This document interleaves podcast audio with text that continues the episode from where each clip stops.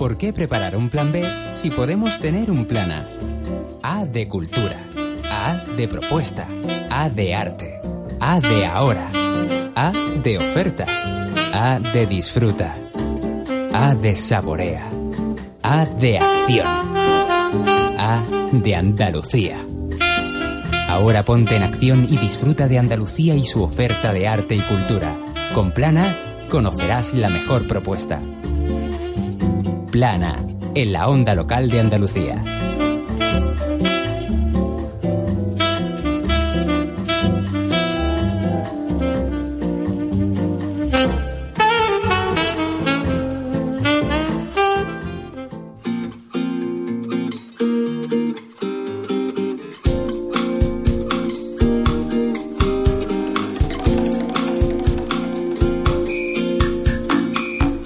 Buenos días y bienvenidos otra semana más al programa cultural de la Onda Local de Andalucía. Esta semana, en Plana, nos vamos hasta Baños de la Encina. La localidad jienense ha preparado para este puente la actividad Un viaje al pasado, un pack de visitas y quedas teatralizadas que pone en valor el patrimonio local.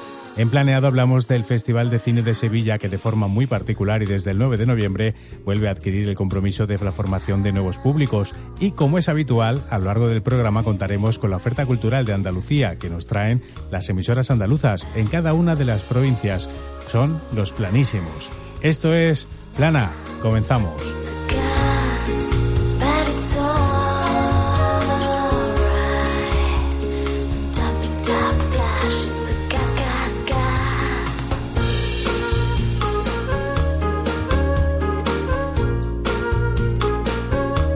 Es el momento de la oferta cultural de Andalucía. Conocemos los planísimos de la semana.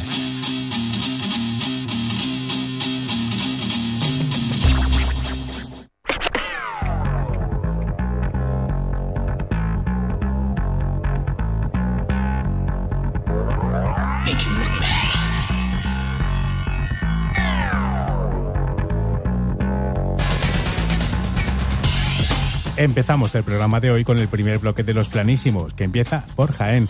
Tony López nos lo cuenta desde Radio Loma.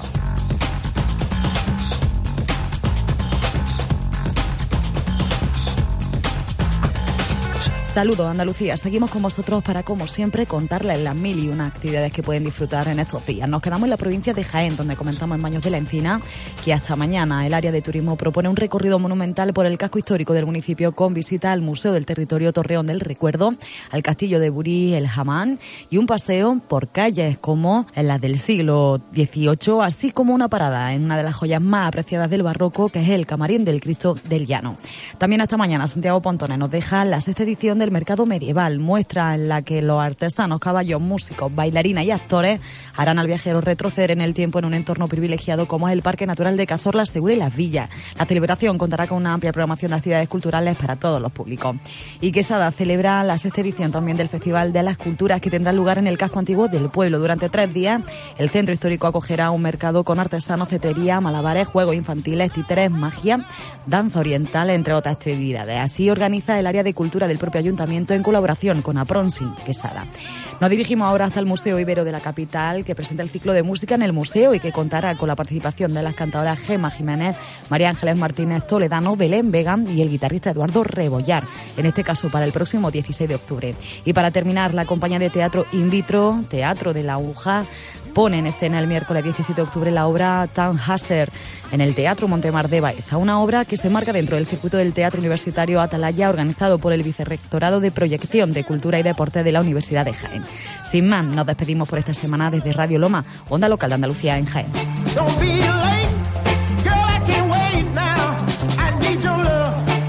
Seguimos por Córdoba. Bárbara Barrios nos cuenta la oferta provincial desde Onda Mencía.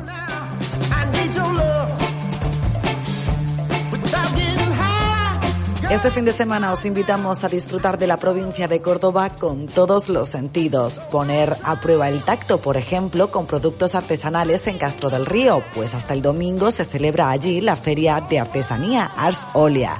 Incluyendo talleres, catas, degustaciones, flamenco, visitas y exhibiciones artesanales. Otra opción es mover ficha con los juegos del Festival Internacional que acoge este fin de semana Diputación, con conferencias, tableros gigantes y gran variedad de propuestas para jugar con amigos o en familia. El gusto de los paladares más exigentes no se puede perder tampoco una visita a Carcabuey, municipio que acoge el Membrillo Festival, fiesta con la que promociona este producto autóctono con degustaciones, conciertos, rutas, conferencias y exposiciones.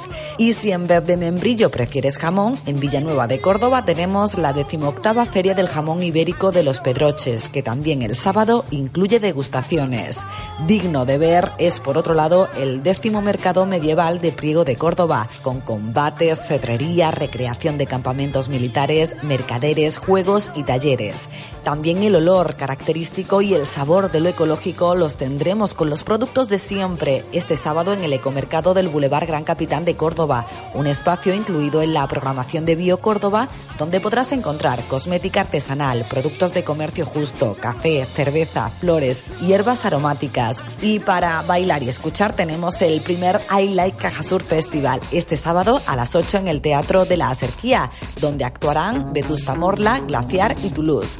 Estas son las propuestas de planes que os hacemos, por lo tanto, esta semana desde Onda Mencía Radio, Onda Local de Andalucía en Córdoba.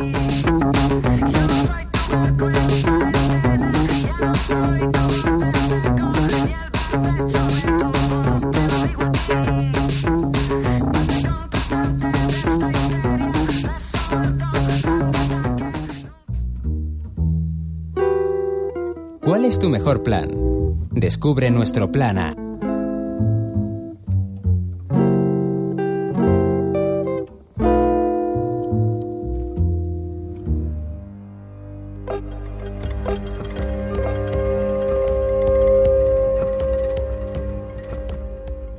viaje al pasado es el título de las rutas teatralizadas que se realizan en este puente del Pilar en la localidad jienense de Baños de la Encina.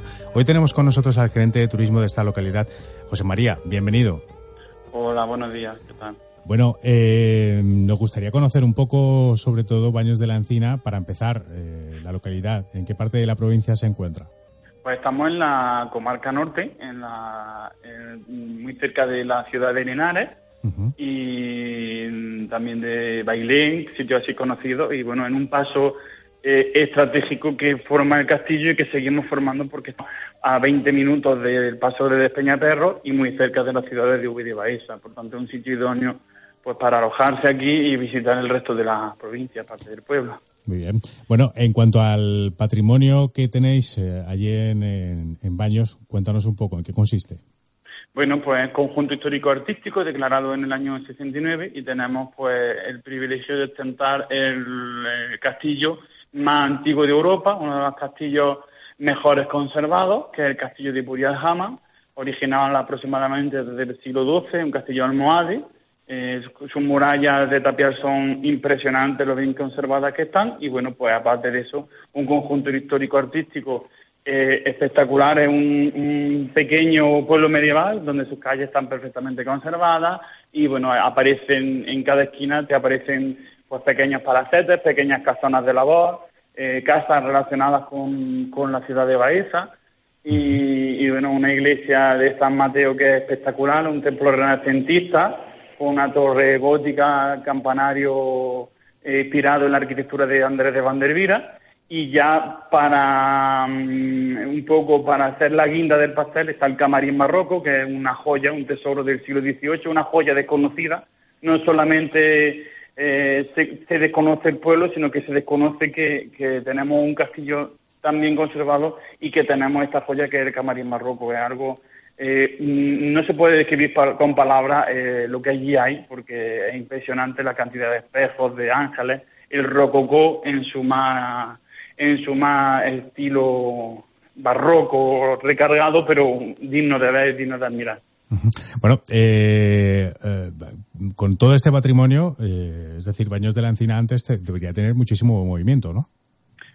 Sí, tenemos bastantes visitas, estamos desde, en realidad llevamos 15 años aproximadamente con un turismo más, digamos, oficial, porque antes la gente venía, pero era un poco más pues el que tenía la llave de te la daba y entraba, pero a raíz de la excavación del castillo, que el castillo era un patio de armas totalmente lleno de tierra, pues cementerio durante algunos años y luego se excava, y entonces salen a la luz restos arqueológicos, incluso de la edad del bronce. Entonces a partir de 2007, que también se restaura el camarín barroco por un programa de la Junta de Andalucía, en el que bueno pues se invierte bastante en el pueblo, se invierte en el castillo, se invierte en el camarín y recientemente en Peñalosa, que ahora os contaré, pues eh, gracias a esas inversiones, pues también el turismo va subiendo pues año a año. Estábamos en unos 10.000 visitantes y vamos por los 15.000, 16.000 y este año pues subiendo más. O sea que cada vez más conocido, pero siempre hay el que te dice, ay, pues mm, no lo promocionáis.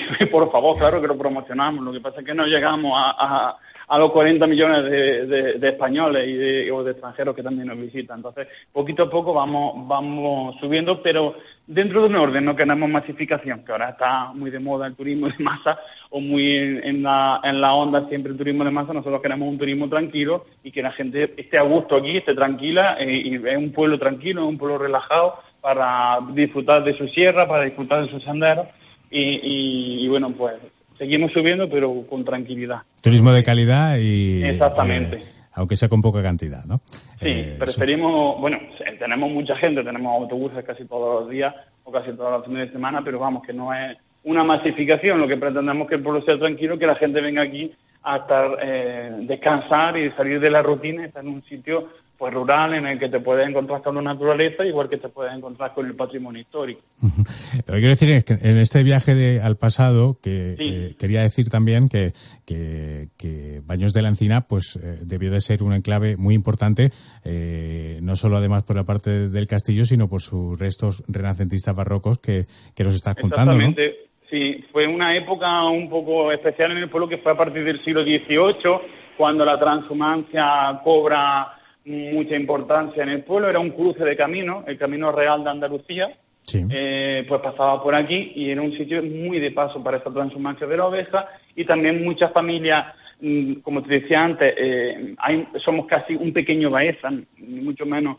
eh, somos como, o queremos eh, ser Baeza porque no lo somos un pueblo más pequeño, pero es verdad que dependemos de Baeza durante muchísimos años. Entonces, muchas de las familias importantes de Baeza tienen aquí su segunda residencia. Entonces, la transhumancia en la explotación del olivar y estas familias baezanas que tienen aquí su segunda residencia, pues hacen que el pueblo, eh, digamos, suba de, población y también de riqueza patrimonial. Muy bien. Bueno, eh, y todo esto hacéis vosotros este fin de semana, ese puente del Pilar, eh, que unas visitas que empezaron ayer y continuarán hasta mañana, muy especiales en las que teatralizáis un poco, pues, eh, distintas situaciones, ¿no? Eh, cuéntanos un poco, mm, vamos a hacer ese recorrido brevemente, ¿no? Pues, Empezamos por el castillo, ¿no? Bueno, en realidad empezamos por el Museo del Territorio, ah, otra, otra forma de dar a conocer el pueblo a través de historias, de aperos, de labranza, de utensilios.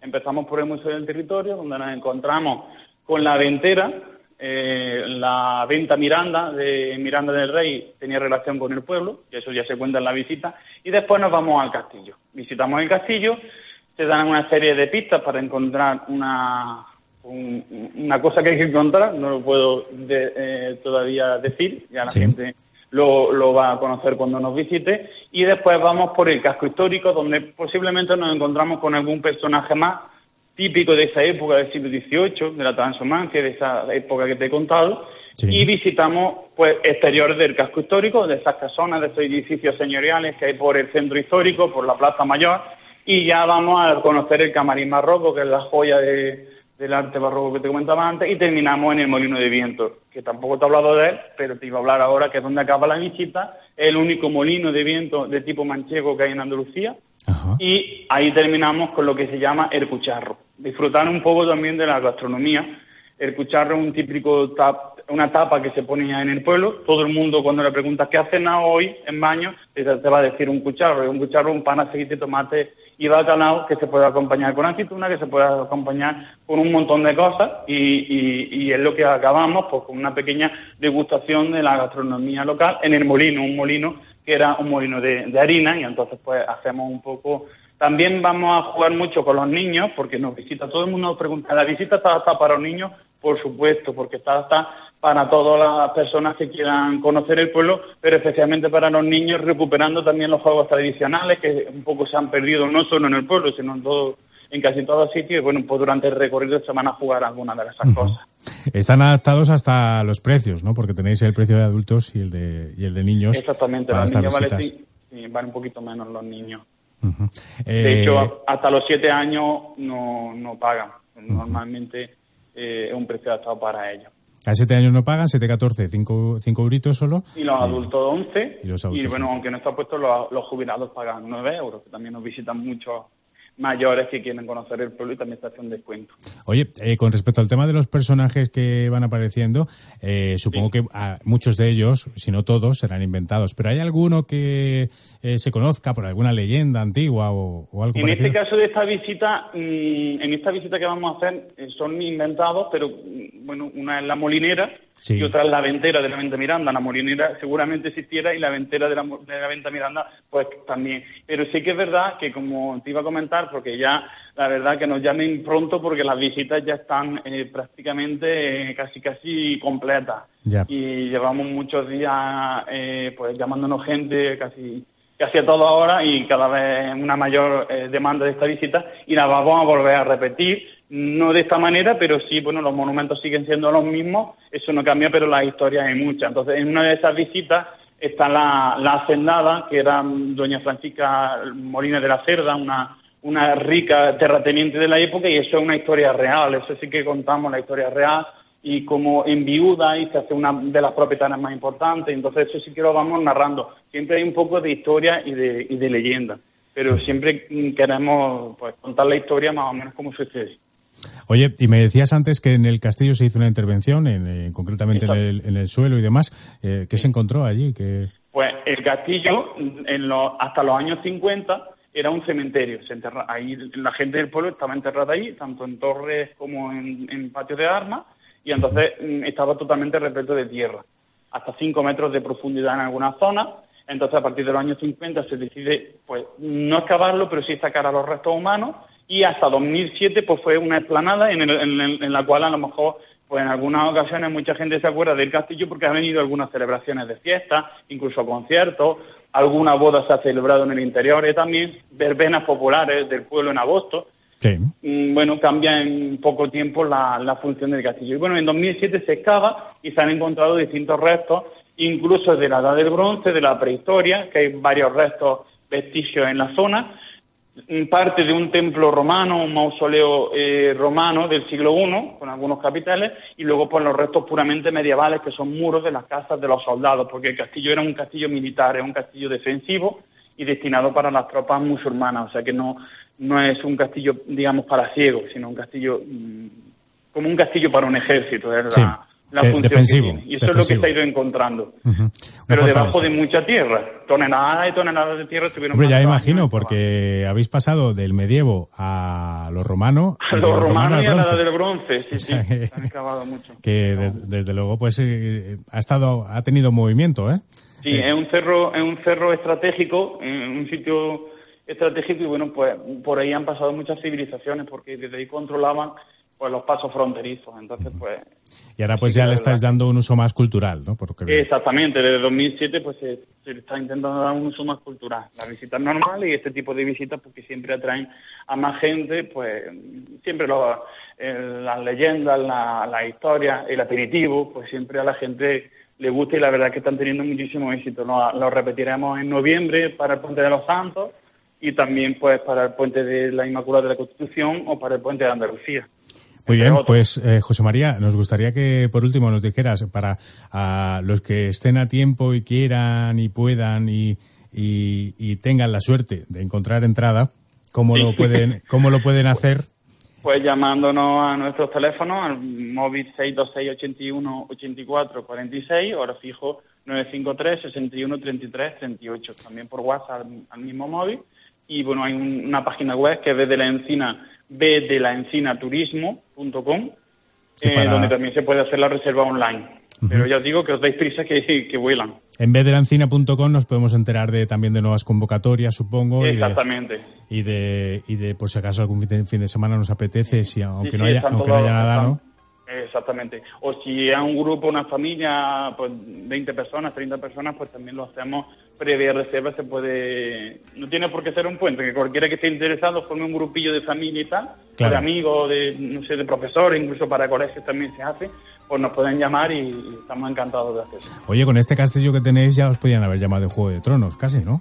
Pues no sabemos, porque muchas veces se viene gente y te dice, vamos a ver el castillo para localizaciones, y como tienen rescindido el contrato, pues es verdad que hace unos años estuvieron por aquí, pero no sabemos si eran de Fuego de Trono o no, porque no, no soltaron prenda. Claro, no Y que fue, fue escenario de película en 2011 con el Capitán Toreno, el de, por excelencia en España, con el Capitán Toreno y Santo Grial, y se, y se rodó ahí una parte de la película. Pero es verdad que después han venido a, a ver localizaciones que yo sepa en dos tres ocasiones. Lo que pasa es que al final, pues, no ha salido. Pero no sabemos lo que sería, o todavía a lo mejor está en el aire, no, no sabemos, puede ser, puede ser que algún día no, Bueno, cuidarlo, que tiempo al tiempo seguro que... En eso estamos, bueno, José María, que muchas gracias, ¿vale? Nada, que, que disfrutéis muchísimo del fin de semana.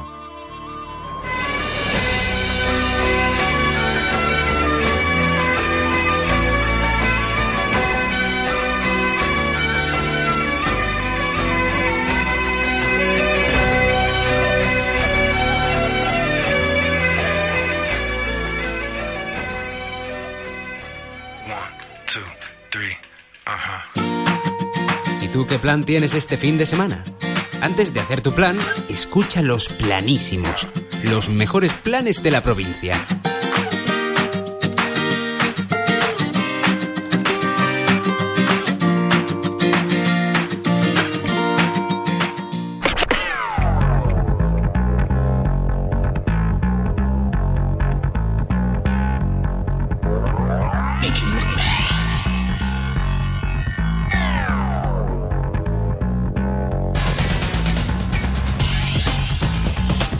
El segundo bloque de los planísimos comenzamos por Sevilla. Desde Radio Guadalquivir nos cuenta los planísimos Sara Zurita. Hola compañeros, comenzamos el Planísimos de Sevilla hablando del parque temático Isla Mágica. Y es que desde este fin de semana hasta el domingo 4 de noviembre habrá actividades especiales por el Oktoberfest y Halloween en este parque temático sevillano. Las propuestas dedicadas al Oktoberfest estarán protagonizadas por la cerveza y una oferta gastronómica típica, aunque también contarán con espectáculos en el escenario único del fuerte. Como es habitual, el recinto estará decorado de forma especial para Halloween con actividades interactivas como Todos al Infierno, en el mismo arco de entrada, pasacalles y pasajes del terror. Últimas funciones del espectáculo Killerland. El domingo 14 de octubre terminan estas representaciones producidas por el Circo Rojo en la ciudad de Sevilla. Es un montaje para adultos que combina distintas disciplinas como humor, teatro, música y coreografías. Y el jueves 18 de octubre hay programado un concierto del grupo Maga en el Teatro Central de Sevilla. La actuación de la formación sevillana pertenece al fin de la gira de presentación del disco Salto Horizontal. Será el 18 de octubre a las 10 de la noche. Y desde el martes 16 de octubre hasta el 11 de diciembre se celebra en Sevilla la cuarta edición del Festival de Fado de Sevilla, con distintas actividades en el Consulado de Portugal y conciertos en el Teatro Lope de Vega. Para esta ocasión se ha elegido el tema El Fado fuera de puertas. En total serán tres conciertos en los que actuarán Carmiño el martes 16 de octubre, Misia el martes 27 de noviembre y por último Ricardo Ribeiro el martes 11 de diciembre. Esta es la oferta cultural desde Radio Guadalquivir, onda local de Andalucía en Sevilla. Vamos ahora a la vecina provincia de Huelva. Contactamos con Moguer Radio y la voz de Rosa Gómez.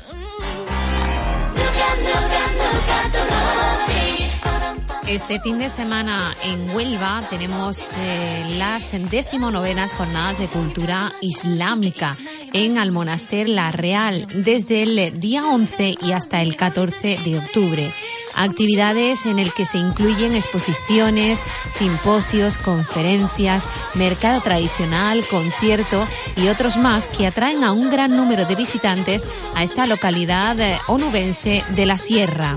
En Almonaster eh, tendremos la oportunidad de contar con la participación de la Embajada de Malasia como país invitado con el fin de expandir nuevos horizontes de la cultura islámica.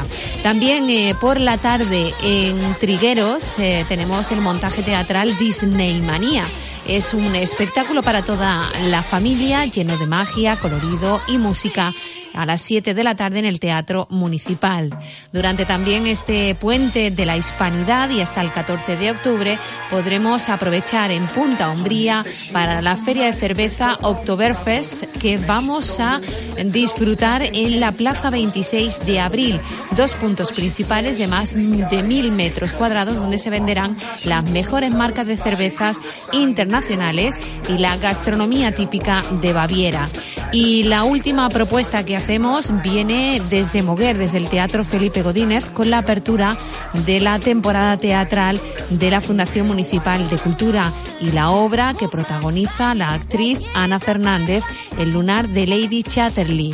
La actriz asume en soledad esta obra teatral, un texto de Roberto Santiago, un monólogo donde invoca a la mujer adúltera que los británicos censuraron durante décadas y que se estrena en un jardín a la intemperie.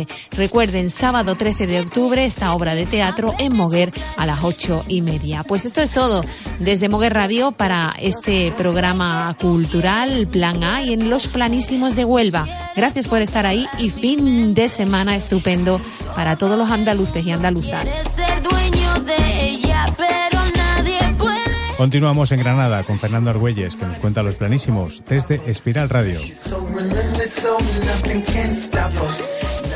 Buenos días, Andalucía. Del 14 al 28 de octubre, la ciudad de la Alhambra vivirá el cine mudo y clásico, que en esta edición tendrá al cine francés como protagonista con gran intensidad dentro del festival Granada Paraíso, un extenso mapa de viaje que se completa con proyecciones con música en directo, conferencias y mesas redondas.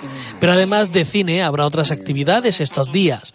Entre las recomendaciones de exposiciones destacamos la muestra fotográfica Cultura Tradicional y Memoria Histórica, hasta el día 25 en Guajarfarahuit. Y entre las citas con la música, dentro del circuito permanente de teatro de la Diputación Provincial, el concierto Espejo Capricho de Bon Creaciones en el Teatro Municipal Mirada Mezcua de Guadix. También la Orquesta Ciudad de Granada estará este sábado 13 de octubre a las 8 y media de la tarde en la localidad de Alfacar. El certamen dedicado al género negro Granada Noise se sigue desarrollando en distintos puntos de la provincia y localidades como Santa Fe se visten de gala, en este caso para acoger una nueva edición de su Festival de Teatro de Humor. Una cita que durante todo el fin de semana llevará al escenario de la Casa de la Cultura de la localidad interesantes representaciones que a buen seguro harán a todos pasar un buen rato. El teatro también llegará hoy hasta Órgiva con la obra Ay Carmela a partir de las 9 de la noche. Las citas culturales y musicales se reparten por toda la provincia y la propia capital, donde están previstos conciertos el sábado por la noche en las salas El Tren y Planta Baja, un concierto de música de cine en el Auditorio Manuel de Falla la mañana del domingo o la próxima semana, el viernes, el concierto de Loquillo en el Palacio de los Deportes. Y un último apunte, este sábado la capital granadina verá cómo sus calles se llenan de cofrades, turistas y vecinos en torno a la procesión con motivo de la coronación canónica de Nuestra Señora de la Esperanza, una cita que dejará un aire especial al fin de semana en la ciudad de la Alhambra, unos días que concluirán con la representación del ballet El Lago de los Cisnes en el Palacio de Exposiciones y Congresos la noche del domingo. Un saludo desde Espiral Radio, emisora municipal de Peligros, onda local de Andalucía en la provincia de Granada.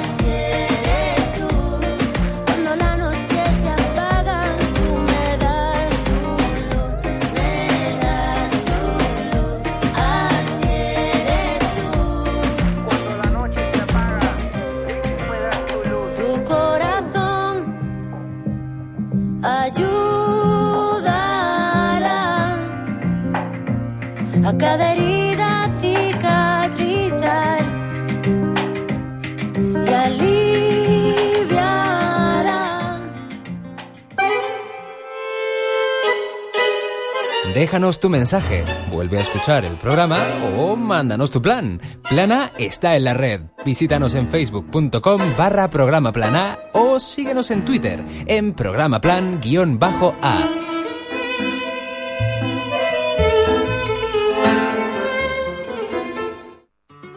A lo largo y ancho de nuestra tierra conocemos temas culturales de interés, todo aquello que en algún momento fue planeado en Andalucía.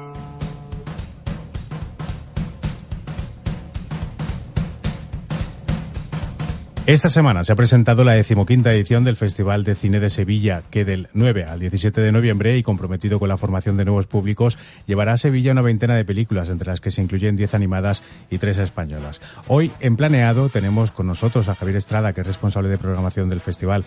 Javier, bienvenido. Eh, buenos días. Bueno, eh, cuéntanos en un principio, Javier, ¿qué tiene de particular el Festival de Sevilla?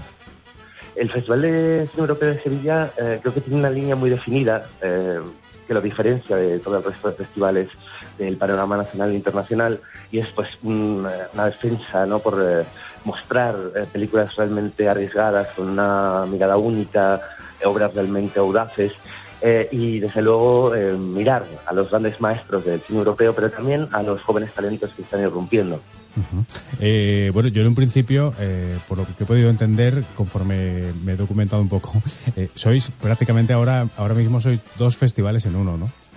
Sí, eh, creo que el, festival ha crecido de una forma tremenda y además impulsando esa, digamos, ese otro festival del que a veces hablamos, que está formado por las secciones Europa Junior y Cinefilos del Futuro, que realmente están pensadas eh, con, de la misma manera que el resto de secciones del festival en cuanto a esta, a esta línea que decía de un cine verdaderamente audaz y original, pero eh, desde luego pensando y atendiendo a la sensibilidad de los espectadores más jóvenes. Eh, Europa Junior es una sección eh, pues, eh, orientada desde realmente desde, desde, los primeros momentos en los que alguien puede asomarse al cine hasta los 12 años y Cinefilos del Futuro ya iría desde esa edad hasta la adolescencia. Eh, obviamente cada sección tiene su carácter, tiene su eh, perspectiva en cuanto a qué eh, los jóvenes están sintiendo hoy y sobre todo esta idea que para nosotros es fundamental que es enganchar a los jóvenes que comprendan que realmente el cine es una expresión audiovisual pues seguramente bastante más apasionante y fascinante que la televisión o internet que al fin y al cabo son los medios a los que ellos están más acostumbrados. Bueno, ahora veremos más un poco en profundidad eh, todo este tema, ¿no? Pero eh, también tenéis una, una, parte, como me decías tú desde, desde un principio, casi dedicada a bebés, ¿no? Sí, sí, sí. Eh, nos parece que la experiencia de, de los padres con, con, sus niños más pequeños, eh, yendo al cine, eh, viviendo esta experiencia eh, en comunidad, es fundamental. Entonces, hemos separado un programa, en este caso, de cortometrajes, eh, de los que sin, eh, no hay diálogos, en las que la imagen ya tiene un, un, una gran fuerza, se percibe, yo creo, pues el potencial infinito del cine, eh, pero con, desde luego con una, eh, una estética que yo creo que ya resulta muy llamativa para estos espectadores tan jóvenes. Eh, y también, como digo, me parece fundamental la relación de, del cine al que van los padres con sus bebés, también para los propios padres crear este hábito, esta idea de que a medida que sus hijos vayan creciendo, eh, les van a seguir acompañando y que cine realmente es eh, un, hogar tanto para ellos como para sus hijos. Perdóname que me entretenga aquí, pero que claro, eh, no es algo que, que se pueda hacer eh, a diario, ¿no? Por ejemplo, porque ir al cine con el bebé, pues bueno, puede ser un poco eh, fastidioso para, para el resto de gente que vaya, ¿no? Porque pues, empieza a llorar y tal, ¿no? Y, sí. y habilitar una, una parte, ¿no? Donde sí se puede y sí. incluso prácticamente se recomienda, pues parece, es, es, algo atrevido, como, como os decías al principio, y interesante también. Eh, por supuesto, el, eh, yo creo que el Festival de, de Sevilla siempre tiene esta, eh, esta actitud de romper moldes, desde luego no somos nada conformistas y tampoco desde luego en la forma de exhibir las películas. Eh, las sesiones eh, dedicadas a, a, los padres con sus bebés desde luego están acomodadas para esta experiencia que como, como bien comentabas desde luego no es usual pero que creo que va a crear esta comunidad en la que ellos estén a gusto, en la que desde luego exista la libertad obviamente de los bebés de llorar cuando quieran, de mirar a la pantalla cuando quieran, pero que eso se asuma con normalidad y, y, además yo creo, estoy convencido que la fuerza de lo que va a salir de la pantalla pues va a acabar conquistándoles y estarán eh, simplemente mirando fascinados lo que hay delante de ellos. Qué bien. Bueno, eh, cuéntanos cómo captáis y formáis al público, porque en definitiva este festival se dedica desde luego sobre todo a eso, ¿no? Eh, sí, es un trabajo, pues como te puedes imaginar, tremendamente intenso a lo largo de todo el año.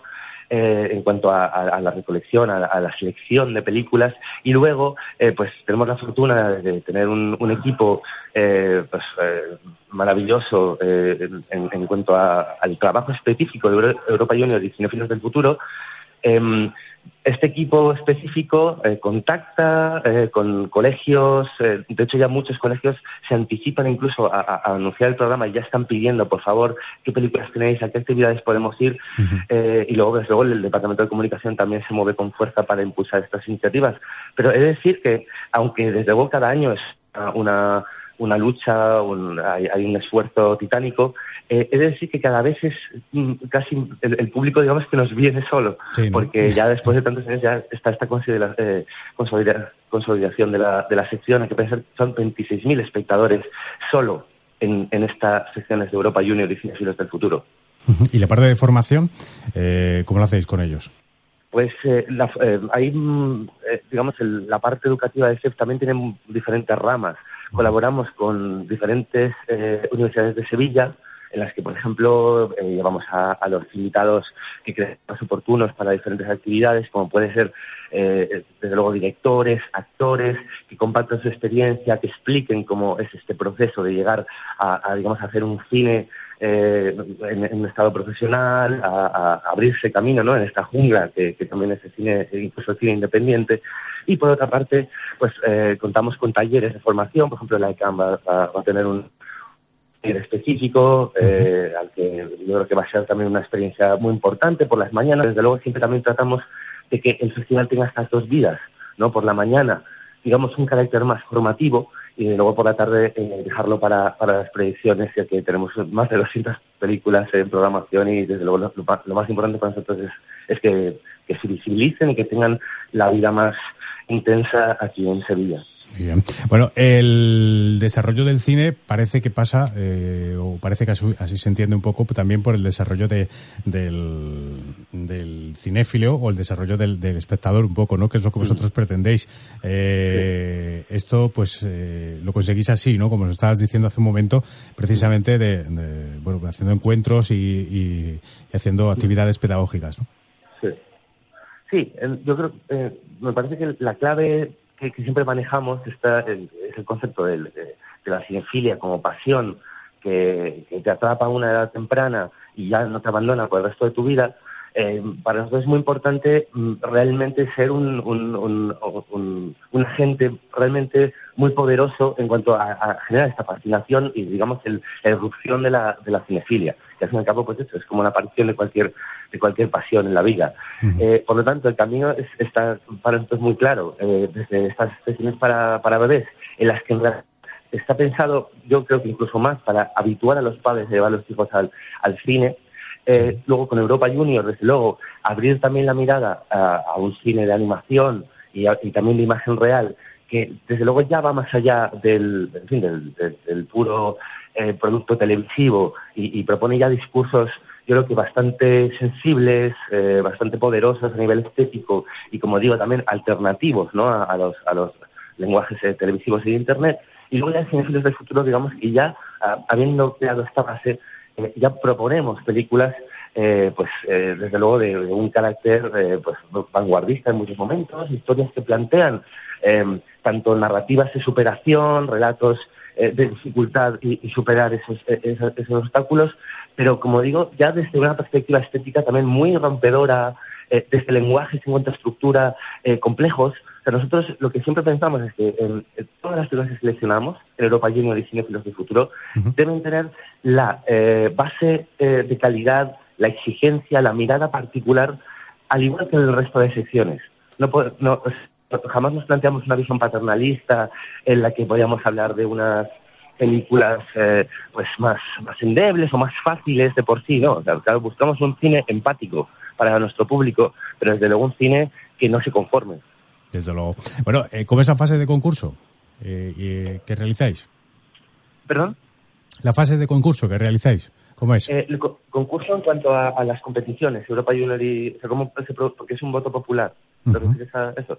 Sí. Eh, pues Europa Junior y Cinefilos del Futuro son dos secciones competitivas. Eh, todas las películas que se muestran, como en el resto de competiciones del festival, es eh, mínimo estreno en España, algunos es estreno mundial. Eh, y el, el, em, eh, concurso em, base- se, se basa en el voto de los eh, propios jóvenes. Ellos califican las películas y luego eh, pues eh, los, compañeros de- del departamento cuentan todo y la película al final votada con, mayor aceptación es la que gana. También los premios son realmente yo también de altura, eso también nos ayuda, ¿no? El, el hecho de invitar a prácticamente todos los directores eh, y tener un premio importante también a nivel económico nos ayuda desde luego a tener, como os digo, en, en- en estreno español eh, propuestas eh, pues realmente muy importantes de toda Europa. El, esto, esto que me estás contando es lo de el programa europeo Moving Cinema. Moving Cinema, es, eh, eso está ligado a otra, es otra actividad, yo creo que es realmente única del, eh, y, y fascinante del, del Festival de Cine Europeo de Sevilla, en la que, por ejemplo, Sí. eh, sí, en la que está, por ejemplo, el programa de jóvenes realizadores, Ujú. perdón, de jóvenes programadores. Jóvenes Programadores es un, eh, una iniciativa por la cual un grupo de jóvenes de Sevilla que han realizado un proceso de inscripción y se ha hecho una acción, porque de hecho tiene mucha demanda, Sí. eh, un grupo de cinco chicos eh, se les expone a tres películas del festival que ya tenemos seleccionadas y que eh, después de un proceso de visionado, de debate y de, eh, y de más debate, eh, eligen cuál es la película que para ellos, de esas tres, eh, le mejor les representa o que ellos desde luego quieren arropar. Ujú. Claro, esto al final tiene un, un resultado precioso y es que, que, como digo, es realmente intenso el proceso, en cuanto a mucho pensar, mucho discutir.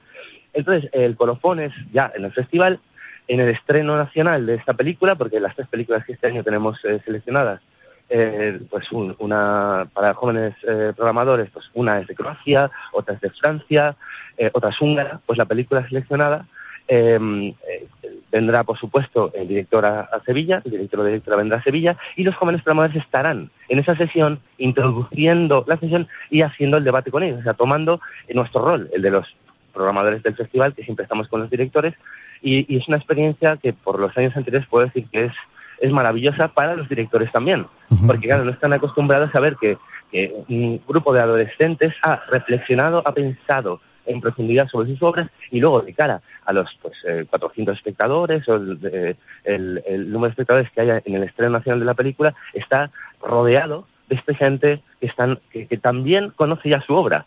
Eh, con lo cual creo que es- eh, y luego desde luego para los eh, para los estos jóvenes programadores es una experiencia única Claro. y, y- y emocionante a más no poder. Desde luego, además, eh, eh, ayuda en gran medida a, a que, bueno, que esos productores conozcan un poco qué es lo que tienen que hacer, ¿no? Para que llegue o, o más o menos, ¿no? Eh, supongo, ¿no?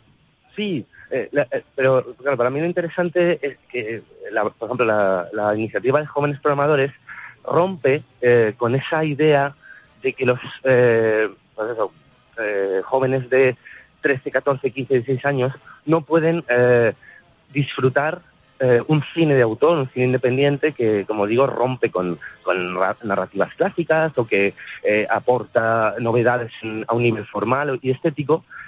Porque claro, las películas que proponemos son realmente, pues forman parte de secciones como Nuevas Olas o Revoluciones Permanentes, que son apuestas del festival por un cine joven, un cine rompedor, y, y lo que nos encontramos es que, lejos de estos tópicos de que eh, los jóvenes ah, hoy en día no pueden disfrutar de ese cine, se les hace muy cuesta arriba, en realidad eh, sucede todo lo contrario. Eh, es verdad que hay que romper el hielo, eh, y por eso creo que la iniciativa en ese sentido es muy importante, puesto que muchos de estos jóvenes nos dicen, es que no, no, no me podía imaginar que existía este cine. Eh, bueno, pues quizás jóvenes promotores eh, les da eh, el- la, la línea de salida, pero después ellos, desde luego, mm, están implicadísimos en el festival y ven más y más y más películas eh, durante el festival y, y ya se convierten, pues yo diría, en adictos al cine, que es un poco nuestra, nuestra lucha. Muy bien. Bueno, pues eh, no sé si nos quedamos, nos dejamos algo, eh, nos dejamos algo, Javier, de todo Pues esto. eh, simplemente quería eh, pues invitar a, a- a los oyentes a que vengan al Festival de Cine Europeo de Sevilla. Yo creo que eh, hay un balance muy importante entre eso, eh, películas de, de carácter muy diferente, pero siempre que ofreciendo miradas únicas y desde luego a, los que diría yo que más ilusión nos hace recibir siempre a los jóvenes espectadores que eh, nos lo dicen, y creo que es muy importante, nos lo dicen programadores que vienen distribuidores de otros festivales, de otras ciudades, se quedan asombrados del número de espectadores jóvenes que tiene el Festival de Cine Europeo de Sevilla. Eh, es cierto, como sabemos, que eh, eh, en cuanto a, la audiencia está envejeciendo, no solo en España, sino a, nivel mundial, y, siempre nos dicen, Sevilla es como un foco de resistencia en ese sentido, y nosotros sabemos que el, cine que programamos también engancha ¿no? a los jóvenes, está claro, pero creo que también tiene que ver con esta ciudad, con el carácter de esta ciudad, con el espíritu que, vemos todos los días en las calles y tenemos ese privilegio, tener, pues ser probablemente el festival de España que tiene un público más joven. Muy bien, pues Javier, con esas palabras nos quedamos. El Festival de, los Jóvenes es el, Festival de Cine de Sevilla. Pues eh, muchas gracias por haber estado con nosotros, ¿vale? Y que muchas gracias. Que vaya muy bien. Venga. gracias.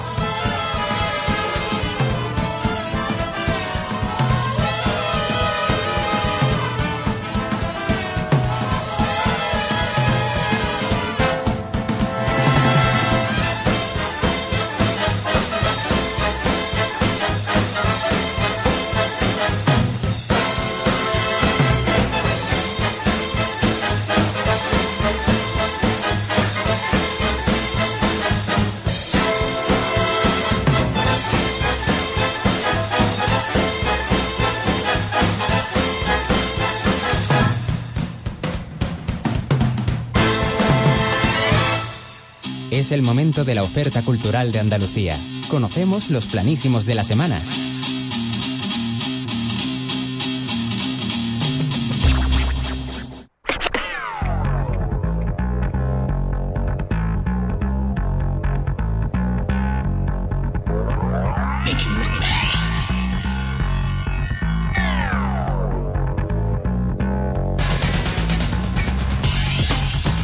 Momento del tercer y último bloque de los planísimos que empezamos en Almería. Benjamín Ferrer nos cuenta los planísimos desde Onda Roquetas.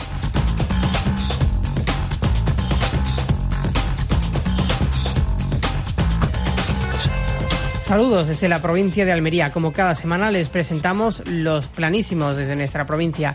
Comenzamos en este sábado porque a partir de las nueve y media de la noche el Teatro Auditorio de Roquetas Mar y con motivo de la programación cultural de otoño les propone una obra de teatro Cuatro Corazones con freno y marcha atrás. Dos parejas de enamorado y un cartero, una herencia imposible, una isla desierta y la fórmula de la eterna juventud.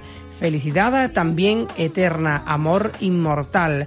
Puede que sí, puede que no, o quizás todo lo contrario. Se lo proponemos este sábado a partir de las nueve y media de la noche en el Teatro Auditorio de nuestra localidad, de Roquetas Mar. Teatro adulto, bajo el título Cuatro Corazones con freno y marcha atrás. Y para este domingo les proponemos las Jornadas Europeas de Patrimonio que durarán en Almería más de un mes se iniciaron el pasado 6 de octubre con la historia de cuatro escritoras y se cierra el próximo 11 de noviembre con una recreación de la toma de Granada para sensibilizar sobre el patrimonio cultural. La Junta de Andalucía ha organizado en Almería, bajo el lema El arte es compartir, 25 actividades que vienen a celebrar durante más de un mes estas jornadas europeas de patrimonio que nacieron en el año 1991. Para este domingo se celebra una visita guiada al enclave arqueológico Puerta de Almería. Será a partir de las 12 de la mañana con entrada gratuita. Y también para ese domingo les proponemos la feria y fiestas de El Marchal, una barriada del pueblo de Nix. A partir de la una del mediodía, la procesión de su patrona Santa Teresa por las calles de este municipio, además de una degustación típica de platos alpujarreños. Y cerramos este domingo porque la mejor comedia llega a Roqueta Semana, al Teatro Auditorio, a partir de las 6 de la tarde, de la mano de Dani Rovira y Paco Calavera, en monólogos 100%. Deleitarán al público asistente con el mejor stand nacional que se puede ver en la actualidad. Una hora y media de risas aseguradas de la mano de estos maestros del humor en el Teatro Auditorio de nuestra localidad. Estos son los planísimos desde nuestra provincia, Almería. Esto desde Onda Roquetas, la onda local de Andalucía en la provincia de Almería. Feliz fin de semana. Seguimos por Cádiz. Desde Radio Chipiona nos cuenta los planísimos Olga Muñoz. Hola, buenos días. Este fin de semana les invitamos a que se acerquen al puerto de Santa María porque hoy sábado 13 de octubre tendrá lugar una gincana zombie desde las 11 de la noche hasta las 5 y media de la madrugada. Y desde aquí nos marchamos hasta Algeciras donde podrán disfrutar también hoy del musical Chicago en el Teatro Florida. Y Luz Casal actúa en el Gran Teatro Falla esta noche a las 8 de la tarde. Será en Cádiz. Por otro lado, les invitamos a disfrutar en Zara de la Sierra de Sierra Sur Ecofestival 2018 en el área recreativa de Arroyomolino La Playita. Tendrá lugar hoy sábado. Por último, les invitamos a que disfruten en Setenil de las Bodegas hasta el próximo domingo de la fiesta de Moros y Cristianos 2018. Es todo desde Radio Chipiona, onda local de Andalucía en Cádiz. Y acabamos en Málaga. Desde Almargen Radio nos lo cuenta José Manuel Escalante. Buenos días, hoy empiezo con una recomendación local y es que el próximo sábado 20 y domingo 21 de octubre se celebran en Almargen las Jornadas Nazarí, cuya decoración traslada el centro del pueblo al siglo XIII y XIV. Se podrán observar espectáculos de cetrería, danza oriental, espectáculos de fuego, mesas lúdicas y atracciones medievales. Será durante toda la jornada del sábado y hasta el atardecer del domingo. En cuanto a teatro, el Cervantes de Málaga abre sus puertas el domingo a las 7 para poder presenciar la obra Concierto para un Olmo. Habla de lo universal de la vida y de sus diferentes fases, la conexión, la esencia, la forma, la verdad, la negación y la aceptación. Y por último, nombramos tres conciertos que podemos ver en los próximos días en la provincia de Málaga. El sábado, Carcoma, en la sala Cabaret a las 10. El martes, Maf Etulá, en FNAF Marbella. También habrá firma de discos a las 7 de la tarde. Y Hora Zulu el jueves 18, también en la Cochera Cabaret en Málaga, a las 10. Estos son los planes más destacados de Almargen Radio en la onda local de Andalucía en Málaga.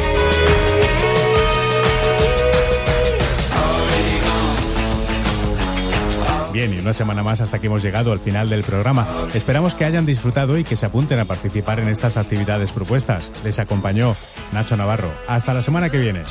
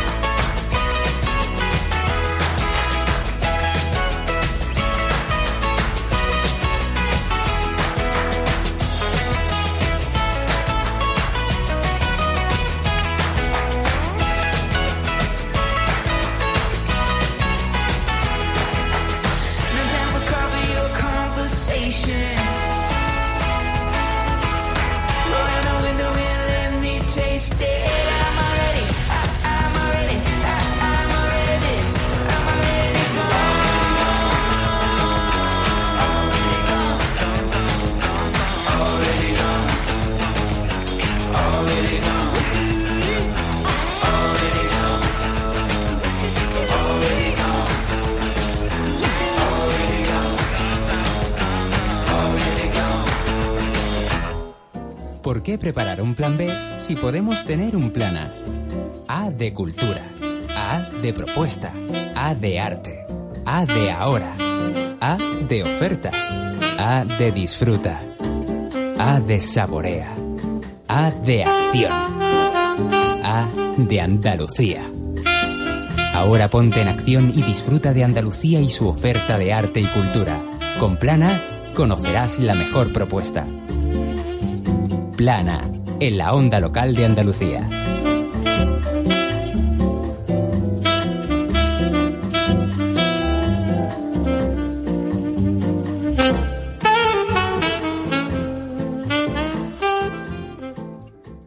Los niños adivinan que personas les aman. Es un don natural que se pierde con el tiempo.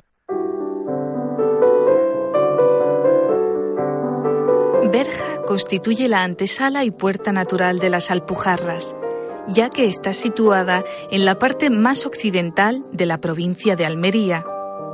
Muchas catástrofes naturales han sacudido esta ciudad serrana, pero a pesar de los terremotos, el atractivo de su situación estratégica favoreció durante muchos siglos el asentamiento de personajes importantes, sobre todo de escritores como Calderón de la Barca o Alarcón, que siempre dejan hueco en sus líneas para referirse a este lugar. Y él se quedó en Berja, corazón que vivifica ese gigante de piedra. ¿Cómo se puede prevenir el virus de inmunodeficiencia humana o VIH? Utilizando preservativos en todas las relaciones sexuales y no compartiendo nunca objetos punzantes, cortantes o jeringuillas.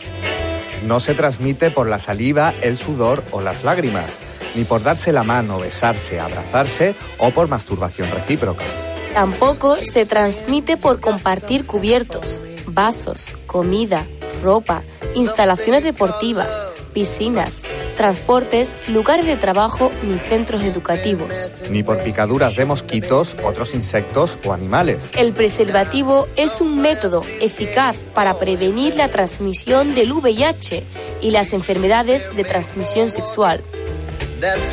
Más visibles, un espacio de la onda local de Andalucía con la colaboración de la Consejería de Salud, Junta de Andalucía.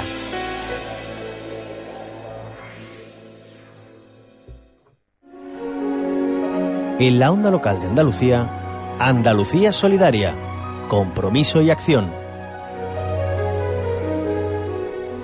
Solamente una persona que, puede ver cómo dignamente se gana un, jornal, se gana un sueldo, eh, solo con, con, hombres y con mujeres libres que, trabajan, eh, podremos hablar de una sociedad justa y podremos hablar de, de solidaridad. Es verdad que, que la crisis económica y determinadas decisiones políticas no han hecho que vayamos abocados a una sociedad muchísimo más injusta y muchísimo más insolidaria. Y el ejemplo lo tenemos en el empleo.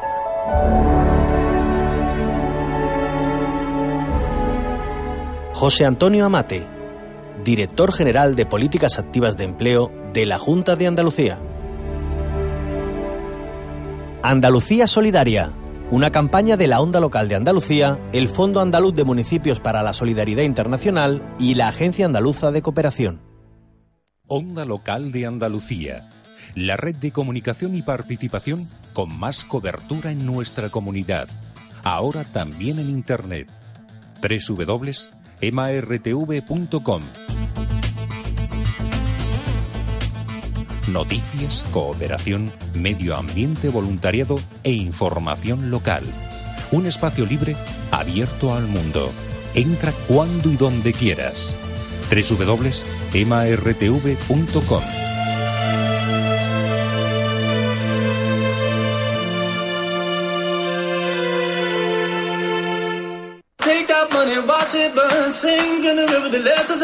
Hola, soy tu amigo Julio Figueroa para recomendarte que te descargues la aplicación de Onda Local de Andalucía que ya está disponible para móviles y podrás escuchar nuestro programa, ya lo sabes, sobre interculturalidad, voces de la tierra. Busca la APP, la aplicación para móviles de la Onda Local de Andalucía. Escucha nuestra programación en directo y descárgate los podcasts de tus programas favoritos. Conoce nuestras emisoras municipales y comunitarias. Nuestra parrilla. Súmate a la onda local de Andalucía. Participa y haz radio con nosotros. Y con nosotras.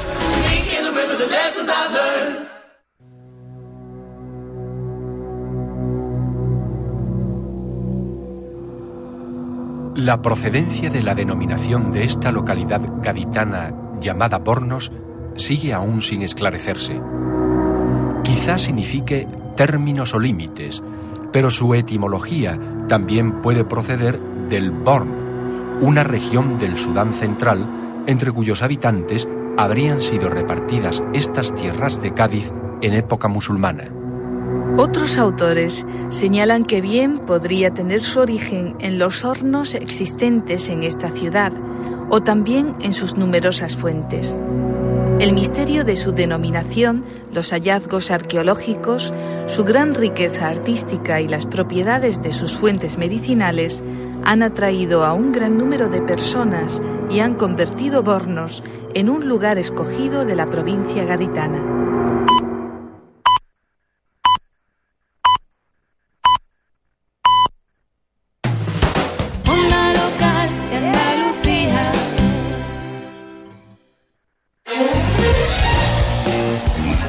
Comienza